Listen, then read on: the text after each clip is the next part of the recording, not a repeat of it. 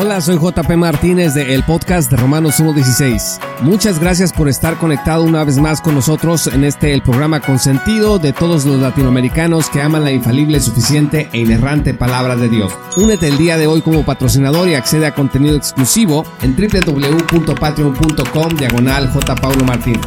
Disfruta del siguiente episodio que hemos preparado especialmente para ti.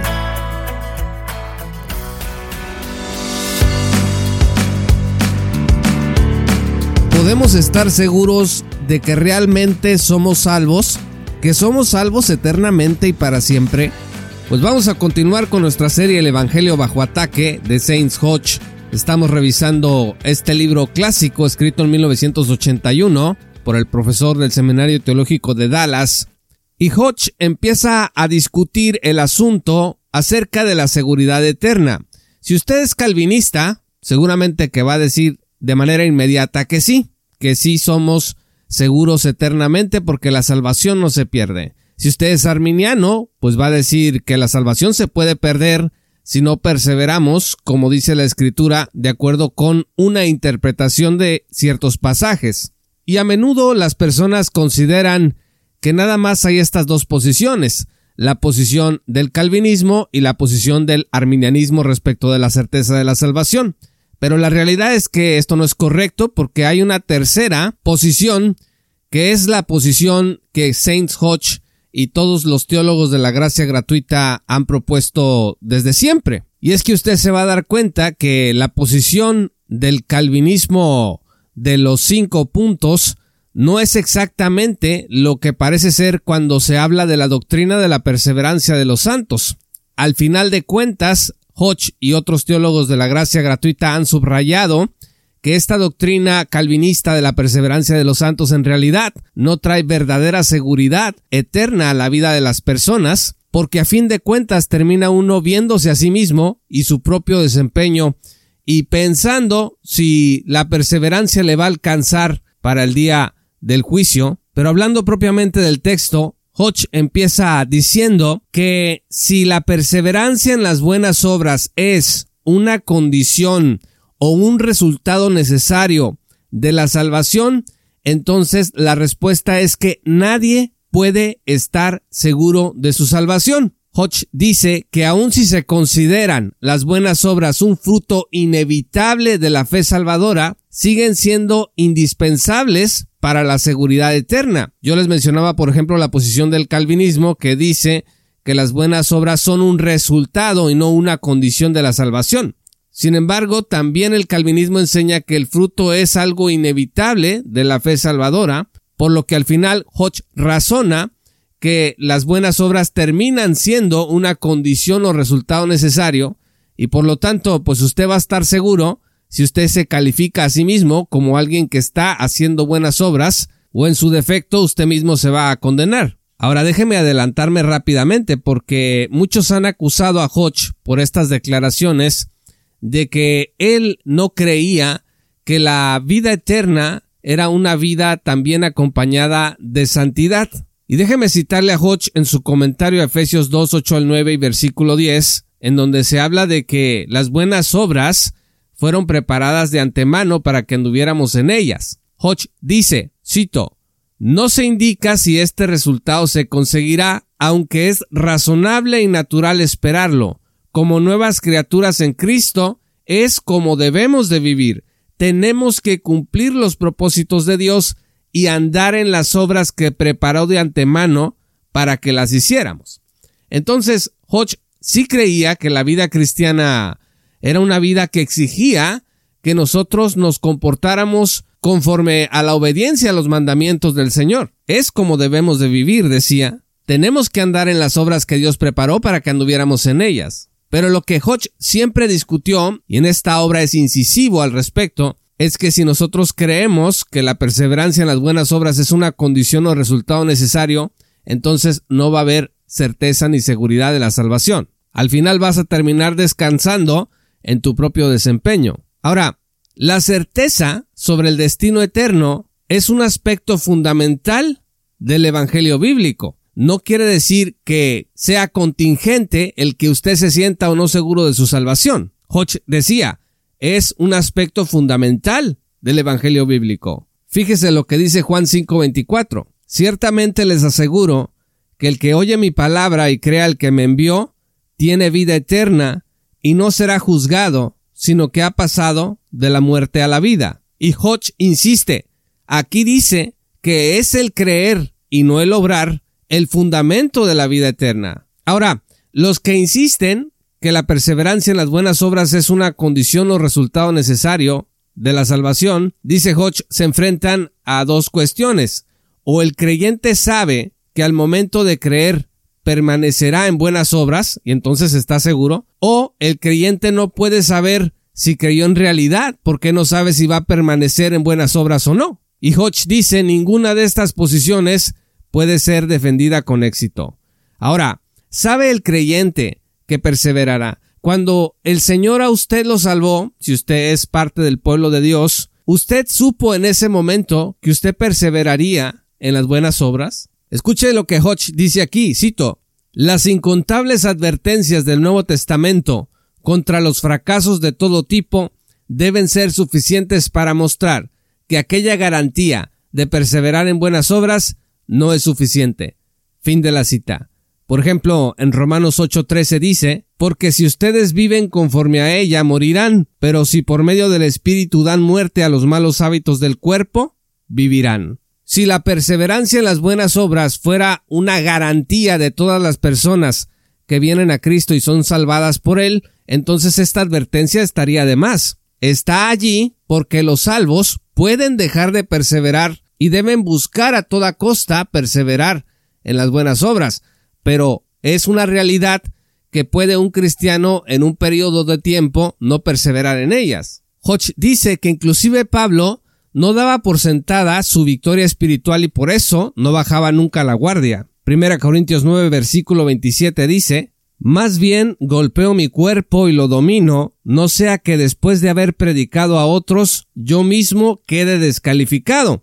Y esto el apóstol Pablo lo dice en el contexto de una ilustración que pone de los que corren una carrera.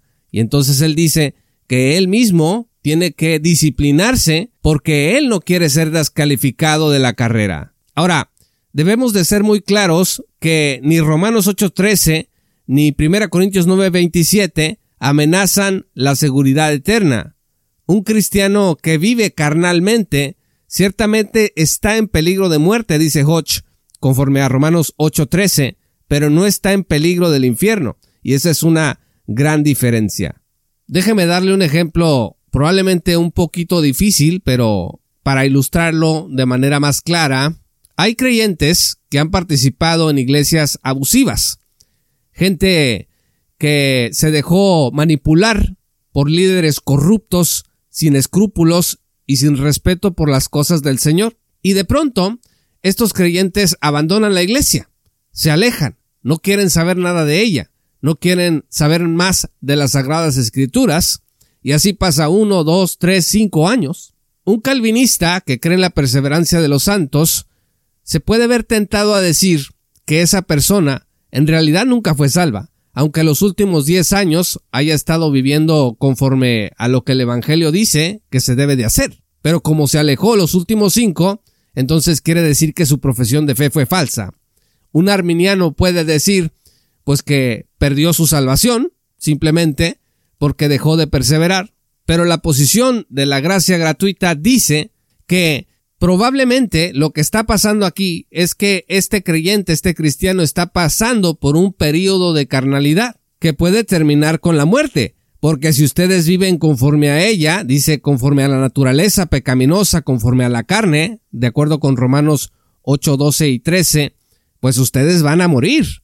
Entonces, a este tipo de muerte se refiere el apóstol Pablo y no a la muerte eterna en el infierno. Ahora, en segundo lugar, ¿puede usted saber si cuando creyó en realidad creyó? Qué pregunta tan extraña, ¿verdad? Si un creyente no puede estar seguro al momento de su conversión que vivirá efectivamente para Cristo, si es que fue salvo en realidad, entonces no puede saber si al convertirse fue realmente salvo. Y esto parece un trabalenguas. Hodge dice, de hecho, este es un absurdo psicológico, decir que se cree en Cristo, pero que no se sabe si se ha confiado realmente en él o no. Y piénselo usted en sus relaciones. ¿Puede usted saber si confió o no en una persona, en su padre, en su madre, en su hermano, en su hermana, en su esposo o en su esposa? Claro que puede saberlo. Sí, yo confié en él. Bueno, en el caso de Cristo, de confiar en Cristo, las teologías de pronto presentan el caso como si no pudiéramos estar realmente seguros de que confiamos en el Señor Jesús. Algunos dicen te tienes que esperar hasta el día del juicio final después de morir, como si los creyentes fuéramos a participar de un juicio de tal envergadura. Por supuesto que no. Si usted cree en Cristo, usted puede estar seguro de que confió en la persona de Cristo, independientemente de todo lo demás. No es que, no, pues vamos a saber si confiamos en Él, si a lo largo de los años estamos viviendo como Dios quiere que vivamos. Por eso en el episodio anterior empezamos hablando del inicio del libro de Hodge en donde habla de Jim, un personaje ficticio, y usted puede ver el episodio anterior aquí mismo en www.patreon.com diagonal J. Paulo Martínez o en Spotify. Por último, estimados amigos, fíjese lo que dice Hechos 16, versículos 30 al 31. Luego los sacó y les preguntó, Señores, ¿qué tengo que hacer para ser salvo? Cree en el Señor Jesús, así tú y tu familia serán salvos.